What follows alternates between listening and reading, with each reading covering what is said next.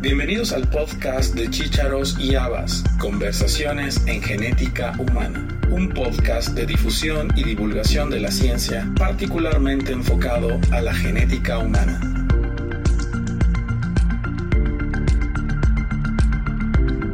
El doctor Andrés Moreno Estrada es investigador principal del Laboratorio Nacional de Genómica para la Biodiversidad del Centro de Investigación y de Estudios Avanzados del Instituto Politécnico Nacional en Irapuato, Guanajuato. Andrés es médico por la Universidad de Guadalajara y realizó un doctorado en Biología Evolutiva y Genética de Poblaciones en la Universidad Pompeu Fabra de Barcelona, España. Realizó además una estancia postdoctoral en la Universidad de Stanford, California, y su principal área de investigación es la genómica de población humana en general, con especial interés en poblaciones nativas americanas y latinas mezcladas en todo el continente americano. En esta entrevista conversamos con Andrés sobre la ancestría asiática en México y su relación con las rutas comerciales del galeón de Manila. Y hoy tenemos al doctor Andrés Moreno Estrada del Laboratorio Nacional de Genómica para la Biodiversidad de la Unidad de Genómica Avanzada del CIMBESTAB en Irapuato, Guanajuato, para platicar sobre un artículo recientemente publicado en la revista Philosophical Transactions que habla sobre el legado genético del galeón de Manila eh, en México. Hola Andrés, qué gusto conocerte. Igualmente, un gusto estar por aquí. Muchísimas gracias por la invitación. Gracias a ti por aceptarla. Y bueno, vamos a hablar de este artículo que me pareció muy interesante y sobre todo conocer qué te llevó a, hacerlo. Y bueno, ese galeón de Manila, pues en el argot mm, eh, lo, conocemos como la Nao de China, ¿no? Y, es muy interesante porque históricamente y a nivel cultural, el comercio que ocurrió entre México y Manila, pues tiene muchas eh, eh, recovecos históricos en alimentación, gastronomía, cultura, tradiciones. Y ahora vamos a ver el efecto de ese, de ese comercio sobre la ancestría en, nuestras poblaciones.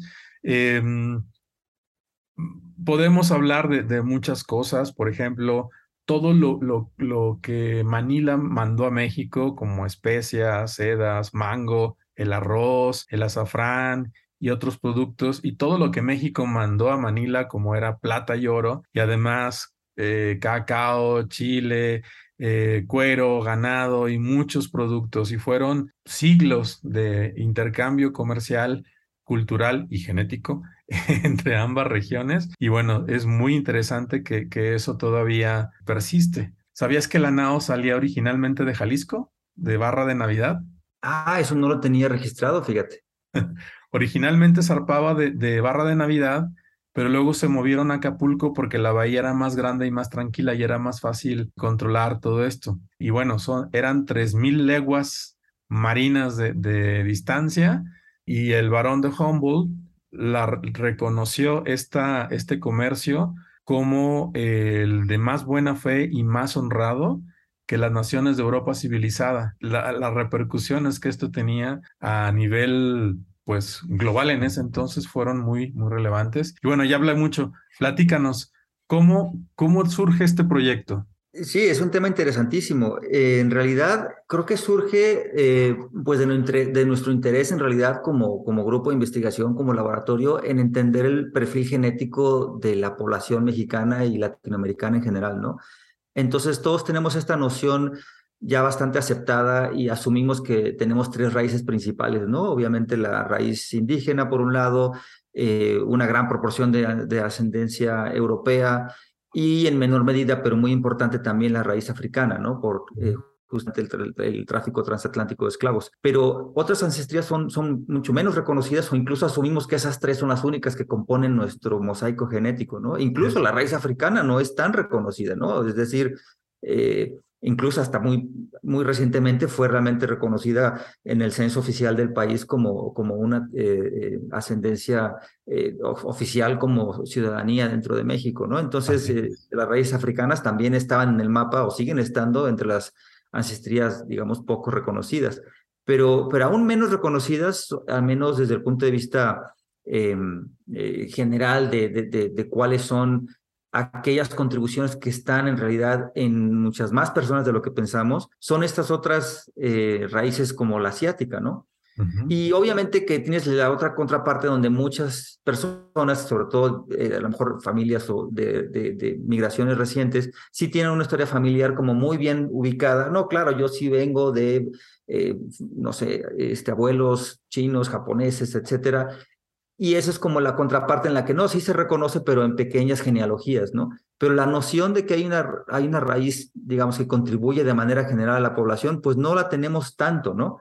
a pesar de muchas contribuciones culturales como las que acabas de mencionar tú. Es decir, la, gastronomía, hay, hay, palabras incluso que claramente tienen un, un, origen asiático y las hemos adoptado, etc. Entonces, realmente el interés de este estudio era ir más allá de esta visión, digamos, eh, eh, tripartita de la mezcla genética de México y explorar un poco más allá. Y esto lo podemos hacer relativamente fácil desde el punto de vista computacional, una vez que existen datos genéticos eh, de las poblaciones que creemos que contribuyen a una mezcla.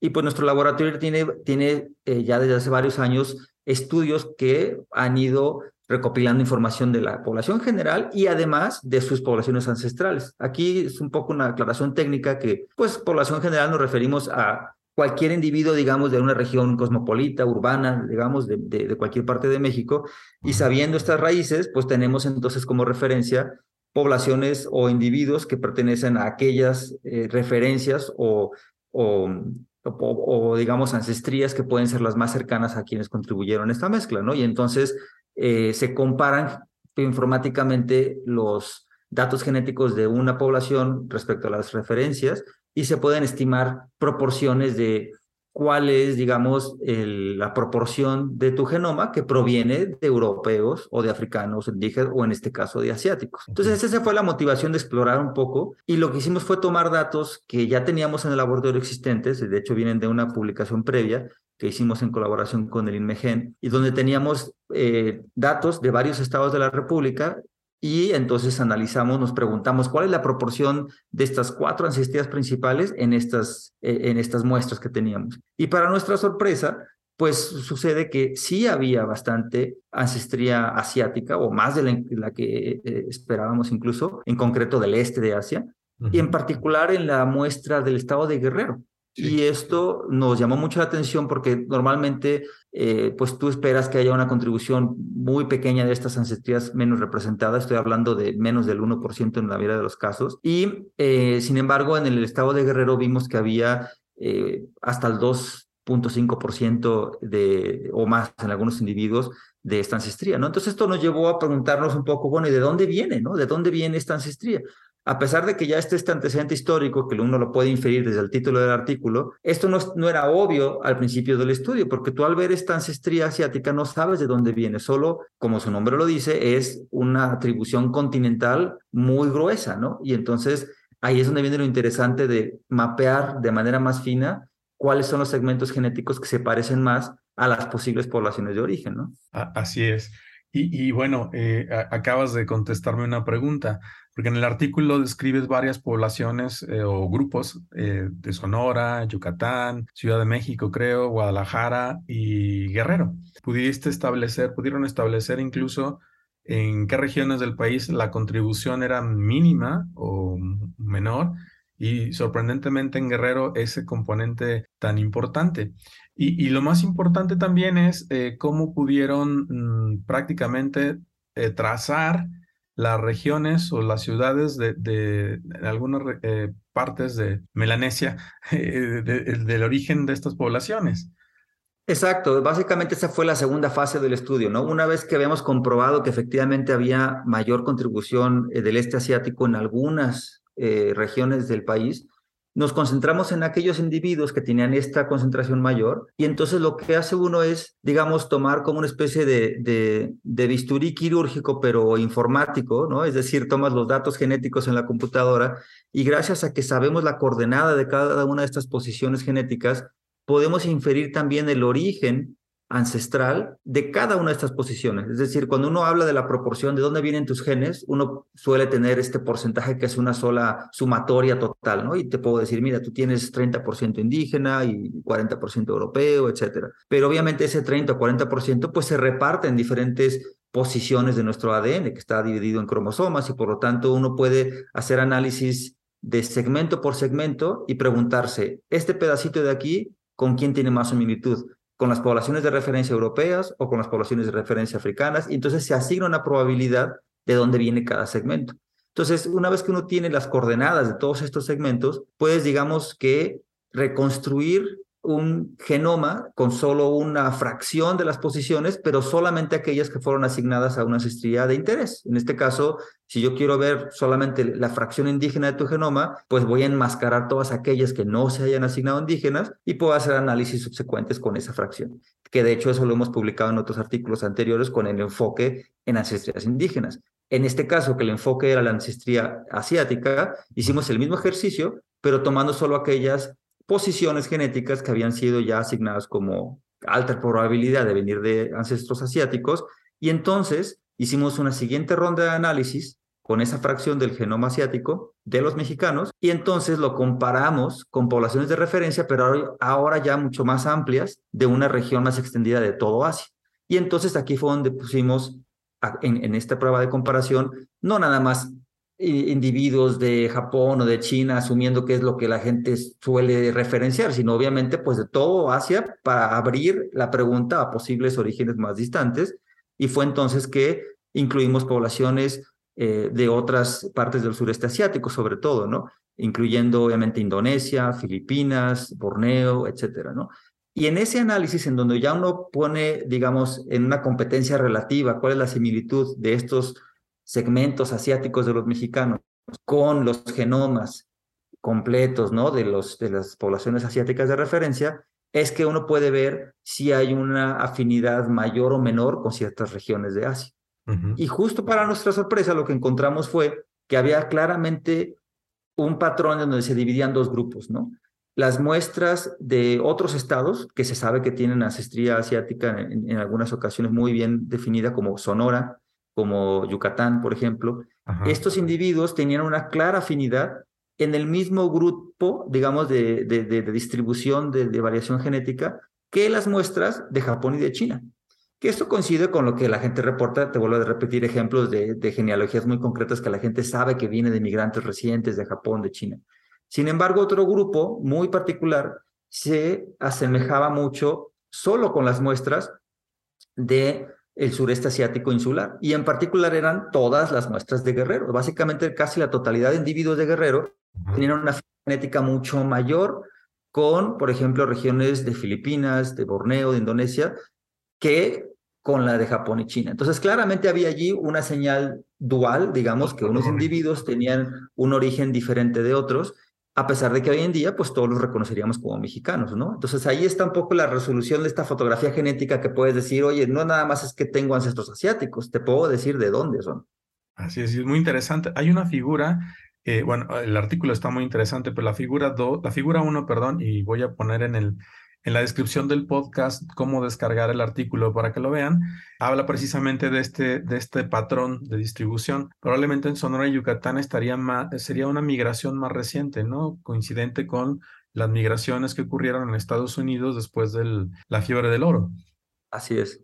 Exactamente. Y, la otra sería más ancestral en relación a esta nao de la China o galeón de, de Manila, como deberíamos nombrarlo correctamente. De hecho, eso lo podemos hacer también genéticamente, es decir, poner una fecha probable en donde estos segmentos que sabemos que son de origen filipino, indonesio, es decir, de la zona del sureste asiático, y queremos preguntarnos cuándo se introdujeron en la población ya mezclada de México, eso lo podemos hacer precisamente con un método que te puede eh, medir, digamos, el tiempo que ha transcurrido para que estos segmentos se hayan roto por recombinación durante el paso del tiempo, ¿no? Y aquí la regla nos la da la propia evolución, es decir, el experimento, lo interesante de trabajar en genética es que el experimento casi siempre ya está realizado, ¿no? La naturaleza y la evolución ha hecho los experimentos por nosotros y solo tenemos que ir y observar los patrones genéticos e inferir qué es lo que ha hecho la evolución.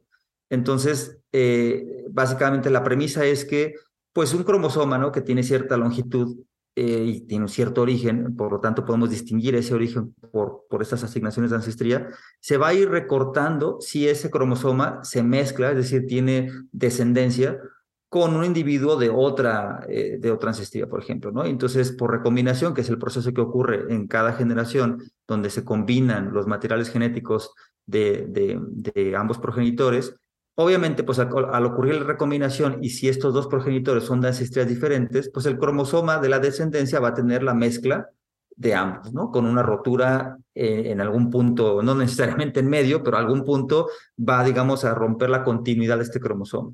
Conforme pasan más generaciones, va a haber más eventos de recombinación, uno en cada generación, y por lo tanto estos segmentos se van a hacer cada vez más cortos porque se están precisamente eh, eh, distribuyendo o revolviendo, digamos, entre los diferentes cromosomas de las descendencias. Y entonces la regla dice que, pues simplemente segmentos más largos van a tener a tender a representar migrantes de introducción más reciente y segmentos más cortos van a reflejar introducción de migrantes de hace eh, de mayor tiempo atrás. Entonces, con esta regla matemática uno puede fijar modelos de inferencia en donde, dada una distribución de la longitud de los segmentos de cada ancestría, yo puedo decir hace cuántas generaciones tuvo que haber ocurrido la mezcla para explicar la caída de distribución en segmentos que yo observo, que es básicamente la, la figura 3, ¿no?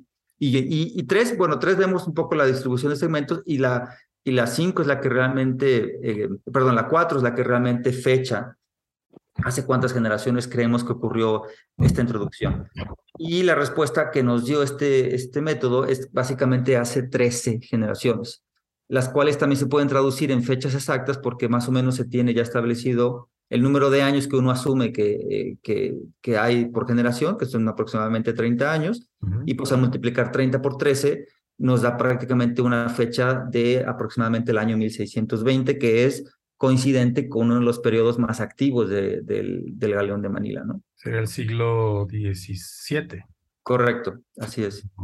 Eh, eh, esto que estaríamos hablando de un reloj evolutivo prácticamente. Así es, porque podemos, como dije, estimar con bastante precisión los eventos de migración siempre y cuando sea entre eh, patrones ancestrales bastante divergentes para que los podamos distinguir, ¿no? Obviamente esto es más difícil cuando queremos ver eh, migraciones dentro de una misma población, es mucho más difícil distinguir segmentos, por ejemplo, si quisiéramos ver migraciones del sur de Europa con el norte de Europa, porque a estos métodos se les facilita la inferencia si tú contrastas patrones de frecuencias alélicas bastante diferentes entre ellas, ¿no? Entonces, no es que no se pueda, pero es, es, es más complejo, ¿no? En este caso, como estamos comparando dos contribuciones ancestrales de continentes separados, es relativamente sencillo distinguir los segmentos asiáticos de todo aquello que no sea asiático y preguntar al algoritmo, oye, entonces estos segmentos que tienen este tamaño, ¿hace cuánto tiempo tuvieron que haberse introducido en la, en la población? ¿no?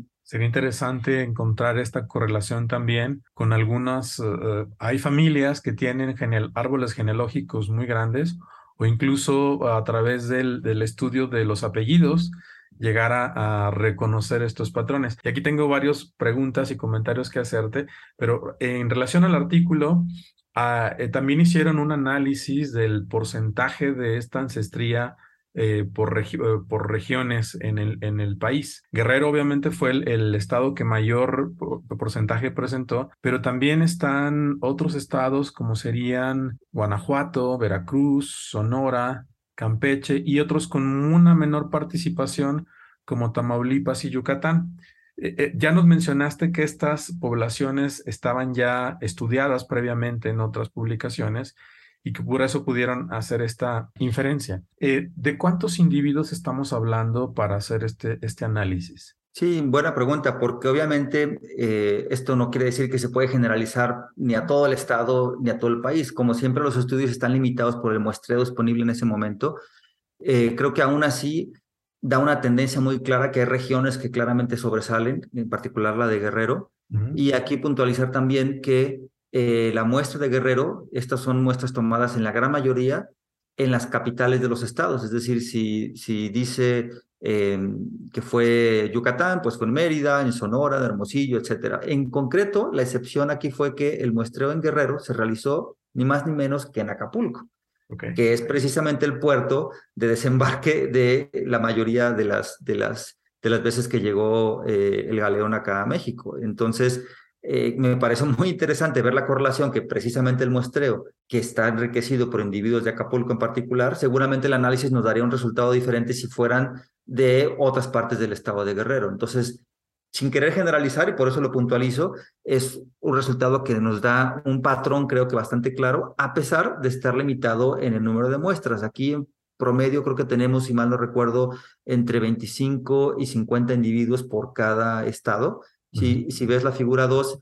precisamente el tamaño del círculo es proporcional al número de individuos, y entonces la mayoría llegan al círculo más grande, que son 50, pero sí, por ejemplo, Tamaulipas es solo 20, ¿no? O Oaxaca. Entonces es un muestreo que para genética de poblaciones suele ser suficiente para tener un, eh, una idea del patrón de, de perfiles genéticos, que obviamente dista mucho de un muestreo exhaustivo que si quisieras ver, por ejemplo, eh, asociación de variantes eh, de enfermedades, en donde, por ejemplo, quieres hacer una asociación de genoma completo, se requieren muchísimos más individuos, ¿no? Del orden de miles de individuos. Y estos otros esfuerzos que, que también están ocurriendo, ¿no? Pero no tienen el objetivo histórico o antropológico que se puede hacer con, con muchas menos muestras, ¿no? Interesante porque te iba a hacer un comentario.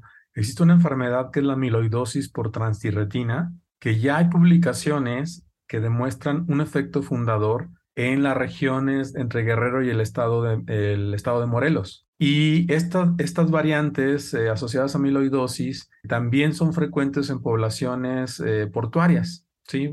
por razones históricas, ¿no?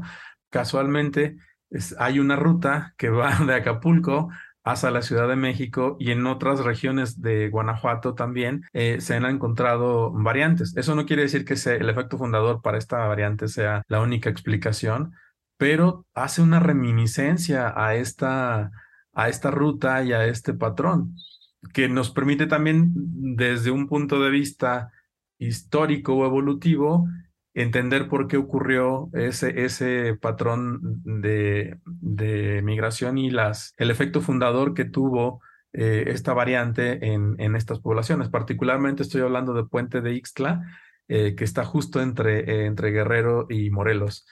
Lo voy a comentar con el grupo con el que trabajamos en amiloidosis para darle una visión distinta este, Por supuesto.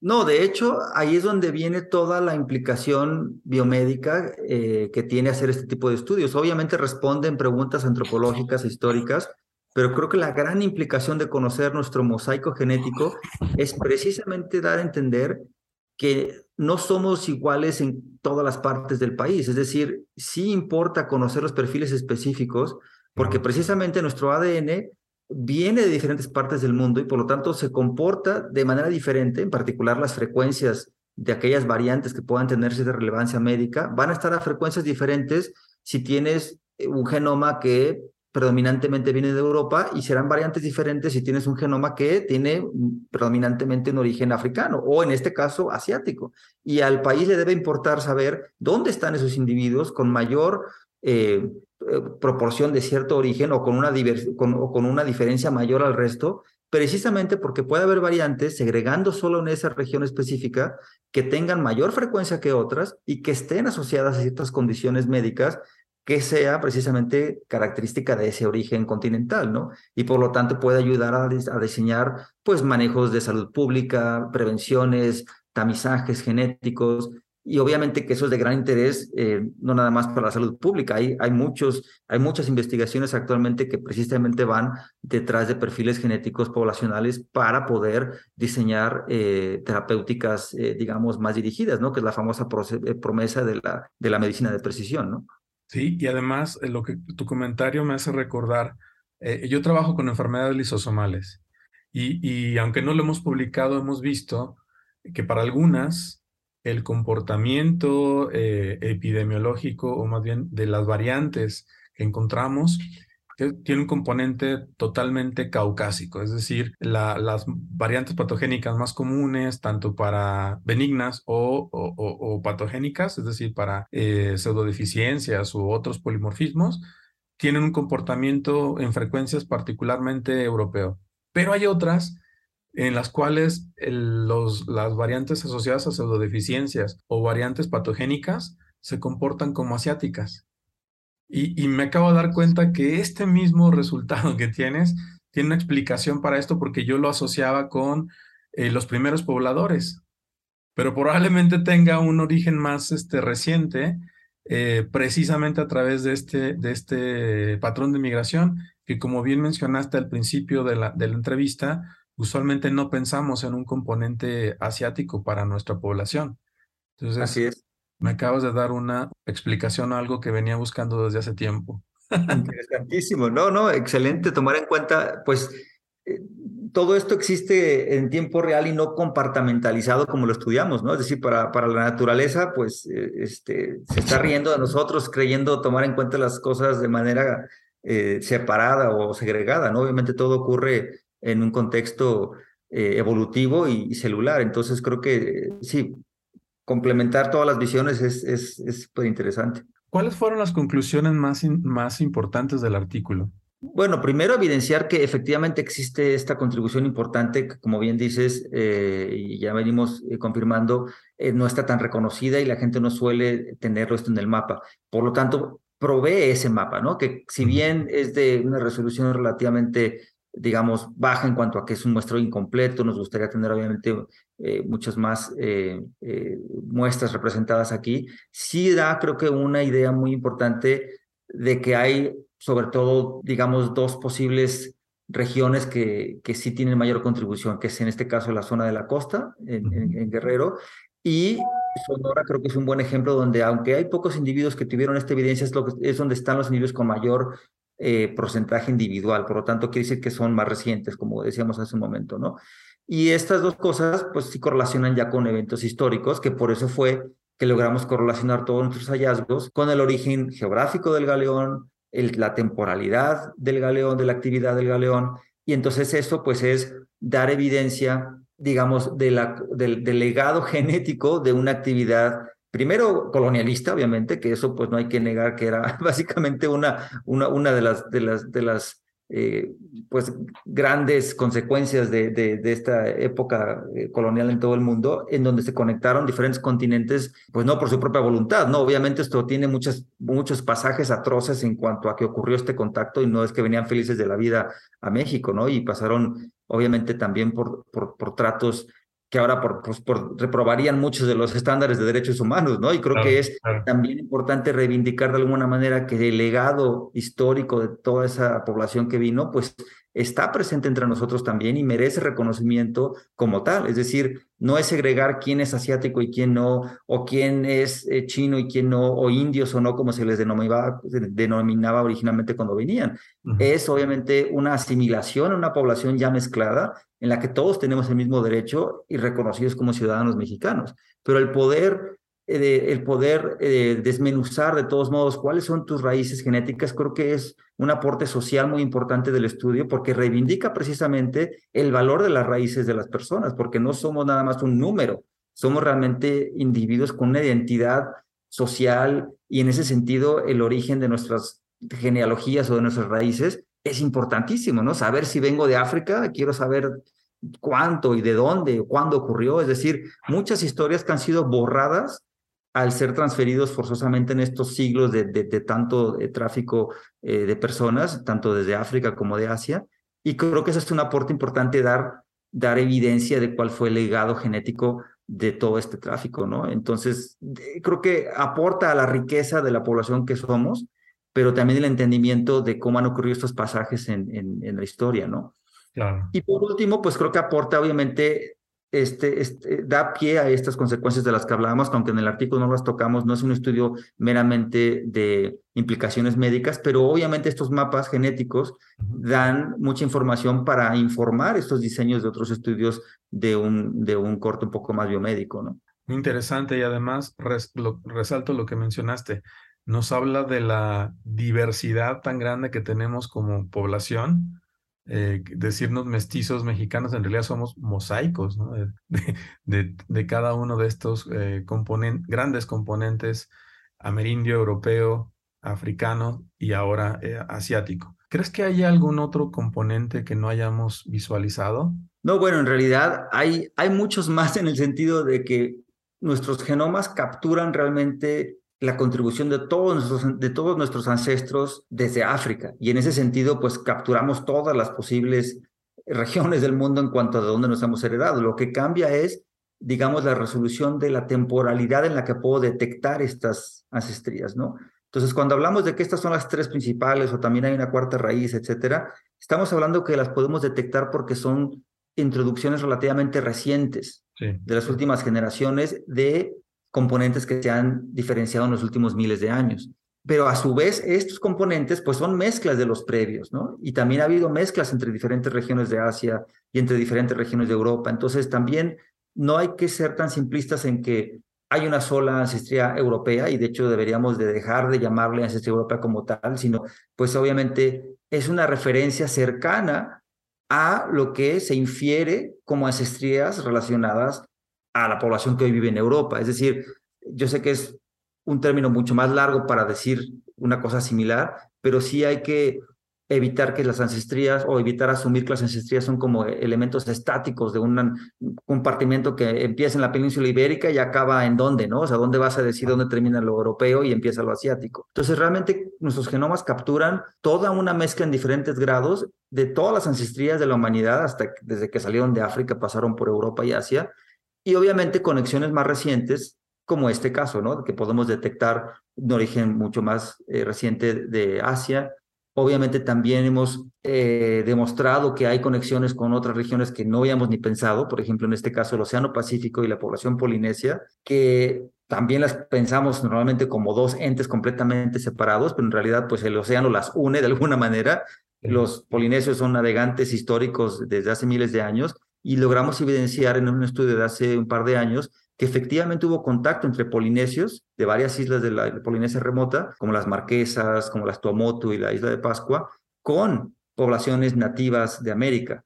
Entonces, quiere decir que de alguna manera se encontraron ya estos dos continentes hace ya varios siglos, el contacto lo fechamos hace 800 años, que eso es mucho antes de que los europeos empezaran a colonizar el planeta. Entonces, si hablamos de viajes alrededor del mundo, yo diría primero que los polinesios ya viajaban varios miles de kilómetros antes de Cristóbal Colón. Entonces, los vikingos, ¿no? También. Entonces, estos contactos también los podemos detectar por herramientas genéticas, ¿no? Y que, relacionaría también con eh, los hallazgos arqueológicos. En algunos casos sí, por supuesto que eso también ayuda. En particular, esto del contacto polinesio es un tema eh, muy polémico porque precisamente no hay otras evidencias contundentes desde la arqueología o la lingüística, ¿no? Ahí la genética nos ayuda bastante a así determinar como que sin lugar a dudas que hubo un contacto genético. Lo que no sabemos es en qué dirección se dio. Es decir, y, tampoco estoy insinuando que esto fue con México, ¿no? Obviamente menciono nativos americanos en general porque fue a nivel continental el contacto. Creemos, de hecho, que fue con Sudamérica y, es una región del norte de Sudamérica en particular. Y a lo que, a lo que iba es a que son contactos, son contactos de, digamos, momentos más recientes, pero que tampoco los tenemos en el radar pensando que, por ejemplo, los que poblaron la Polinesia, pues ya traían genes indígenas. Imagínate, nadie hubiera pensado que ya tenían mezcla, ¿no? De alguna manera, los que llegaron por primera vez a Isla de Pascua, pues entonces también eran mestizos, ¿no? Digo, por decirlo coloquialmente, eh, en, el, en el análogo de lo que se dice en México. Y, y entonces son realmente una combinación de ancestría, lo que siempre compone la diversidad de cada individuo, ¿no? Más que, más que definirnos como una sola, digamos, entidad compartamentalizada como lo hacen a veces creer también las formas de inmigración, incluso, ¿no? Oye, eh, eh, ¿qué eres, no? Este, hispano, latino y marco una casilla, ¿no? ¿Y qué, qué significa ser latino, no? Sí, sí. Una pregunta ya con raíces filosóficas. Así es. Una pregunta, Andrés. ¿Han pensado en hacer algo similar con la ancestría africana? Por supuesto. De, hecho, estamos trabajando en algo así en colaboración con la UNAM. Hay, eh, de hecho, un proyecto en el que empezamos a, digamos, analizar justamente esta tercera raíz de la que hablábamos, ¿no? La raíz africana. Este no es un proyecto que estamos liderando desde mi laboratorio, colaboramos con este proyecto que eh, le llamamos Afro México, que sobre todo eh, lo está liderando la doctora María Ávila desde el Instituto de Investigación sobre el Genoma Humano en el campus de Curiquilla, en la UNAM. Y es un abordaje muy similar al que presentamos aquí, pero enfocado en la ancestría africana, ¿no? Precisamente tratando de entender cuáles son los orígenes eh, espaciotemporales de la fracción africana del genoma de las poblaciones en México. Y sobre todo sabiendo que aquí sí hay poblaciones muy bien definidas de afrodescendientes, tanto en la Costa Chica, en Veracruz, y que son comunidades que precisamente en este estudio se han se, han, se han estudiado y tenemos de hecho el interés en, en publicar algo similar, ¿no? De hecho ya se hicieron rondas de de devolución de resultados con las comunidades, se tienen ciertos resultados preliminares que de hecho la comunidad ya ha estado participando de cuáles son los hallazgos, que es otro componente importantísimo, ¿no? No nada más publicar eso en un artículo, sino también regresar a las comunidades y mantenerlas informadas. Oye, mira, esto fue lo que encontramos con tu muestra de ADN. Interesante, y eso también enriquece la diversidad cultural de nuestra población. Por supuesto, porque volvemos al, al, al punto de enfatizar esta esta identidad de reivindicar las raíces de donde venimos, ¿no? Y aunque ellos obviamente también se pueden autodenominar como morenos, negros, africanos, etcétera, pues tampoco tienen una idea eh, a ciencia cierta de exactamente, oye, ¿cuánto preservo en mis genes de toda esta raíz que me dicen que soy, pero que no sé realmente eh, de dónde es exactamente? Porque te pasó similar con los africanos, al llegar a México y en general a toda América, se borraban sus orígenes específicos, ¿no? Y eran, eran eh, pues, desembarcos masivos de esclavos que, que obviamente borraban también todo su origen, eh, digamos, cultural y geográfico. Entonces, creo que son historias bastante análogas, el tráfico transatlántico de, desde África como este tráfico eh, desde Asia, porque igual llegar a México era una situación similar durante la colonia en borrar las historias de cada una de estas personas, ¿no? Entonces, por eso creo que la genética puede ayudar a, reconstruir estas identidades. Muy interesante la conversación, Andrés. Y bueno, antes de cerrar, me gustaría que nos platiques dónde trabajas, qué hace tu laboratorio y, y qué oportunidades hay para quien está interesado en colaborar con ustedes. Sí, con gusto. Bueno, yo, yo soy investigador principal de un laboratorio que es parte del CIMBESTAB. El CIMBESTAB es el Centro de Investigación y Estudios Avanzados, que tiene varios centros en todo el país. En concreto, estoy yo en la unidad de la ciudad de Irapuato, en el Laboratorio Nacional de Genómica para la Biodiversidad, que le llamamos LANGEBIO. Y eh, pues aquí tenemos un laboratorio que se dedica, como pueden ver, a, estudios sobre todo de la diversidad genética de poblaciones latinoamericanas y de otras partes del mundo. Y nos pueden encontrar, por ejemplo, bueno, tenemos una página web que es el morenolab.org. Ahí pueden ver también un poco las investigaciones que tenemos en curso. Eh, también anunciamos actividades en Twitter que nos pueden encontrar con el handle de arroba morestrada, ese es el mío, o el laboratorio que es precisamente arroba moreno lab y ahí obviamente los podemos eh, pues mantener al día o tratamos de poner al día un poco las actividades del laboratorio y entonces eh, sí, con gusto obviamente platicar estos temas tan interesantes que espero que también a la audiencia les, les parezca fascinante como a nosotros. Excelente. Ya contestaste una de mi siguiente pregunta, era tus redes sociales. Pero bueno, la, la pregunta final que siempre hago en el podcast, ¿cuál es tu recomendación para una persona que está interesada en eh, estudiar genética humana? ¿Qué le recomendarías? Sí, bueno, es un poco una pregunta en retrospectiva de lo que muchos de los que estamos metidos en esto, cómo lo logramos hacer, ¿no? Porque en, mi caso, obviamente, que es genética humana lo que me interesaba, no había distinguido que era más bien la biología evolutiva la que me iba a ayudar a responder estas cosas, ¿no? Entonces yo creo que mucho depende de también eh, quien esté interesado en este tema es pensar un poquito más en qué aplicación a final de cuentas es la que más le apasiona, porque pues son caminos que pueden ser la genética humana más desde el punto de vista clínico, que podría ser una cuestión de consejo genético, de estudio de enfermedades, y en ese sentido hay muchas oportunidades en México de estudiar especialidades con un, un, tinte un poco más, más clínico. El mismo centro donde tú estás creo que es uno de excelencia precisamente en la genética humana con una aplicación médica. Eh, sin embargo, si el interés es más en las poblaciones y en la biología evolutiva, creo yo que, eh, pues obviamente, carreras que tengan que ver más con la genómica, estoy hablando de si son más jóvenes, incluso que no han cursado una carrera, pues échenle un ojo a carreras incluso especializadas como la licenciatura en ciencias genómicas, que lo ofrece la UNAM. Tiene dos campus, uno en Cuernavaca, otro en Juriquilla, y allí enseñan ya herramientas muy específicas para analizar genomas, ¿no? Como bioinformática, evolución, etcétera. Entonces, ese es un, un camino, creo yo, eh, privilegiado en México porque es de las pocas carreras en Latinoamérica que puede ofrecer esto. Y si ya cursaron la carrera, pues hay muchos posgrados que pueden precisamente orientarse en genómica, en herramientas, vuelvo a insistir, en bioinformática, que es de las partes fundamentales, sobre todo ahora ya no analizamos genomas en una hoja de Excel y ver cuatro o cinco marcadores genéticos. Ahora vemos genomas completos con millones de variantes cada uno y eso pues es intratable de manera manual. Tenemos que automatizarlo con, con herramientas eh, bioinformáticas y eso es una parte importante, ¿no? Que hay que tomar en cuenta. Y si no las tienen sus carreras o sus posgrados, pues buscar formas autodidactas de, de, enseñarse en ello, ¿no? Y de repente hay muchos cursos también de, de, entrenamiento en esto. Y por último, pues seguir lo que más les apasione, ¿no? Porque este modo tampoco es sencillo y está lleno de reveses y no siempre es un, un resultado digamos, ni fácil ni el esperado, pero hay que seguir insistiendo porque pues así es la, ciencia, ¿no? Es, seguir, eh, seguir picando en la mina hasta encontrar algo interesante, ¿no? Y muy interesante como lo que platicamos el día de hoy. Te felicito por tu trabajo, por el interés que tienes en divulgar también los, el conocimiento que tienen y el trabajo que hacen en tu centro de investigación. Muchísimas gracias por el tiempo que nos diste para esta entrevista. Estoy seguro que, habrá gente interesada en, contactarlos. Y bueno, como mencionamos durante la entrevista, en la descripción de, este podcast pondremos el sitio de descarga para este artículo, que vale la pena que lo leamos. Tiene información muy interesante y nos permite tener un panorama más eh, genómico de nuestra ancestría. Muchísimas gracias, Andrés. Al contrario, muchísimas gracias a ti por la invitación y muchas gracias a todos por escucharnos.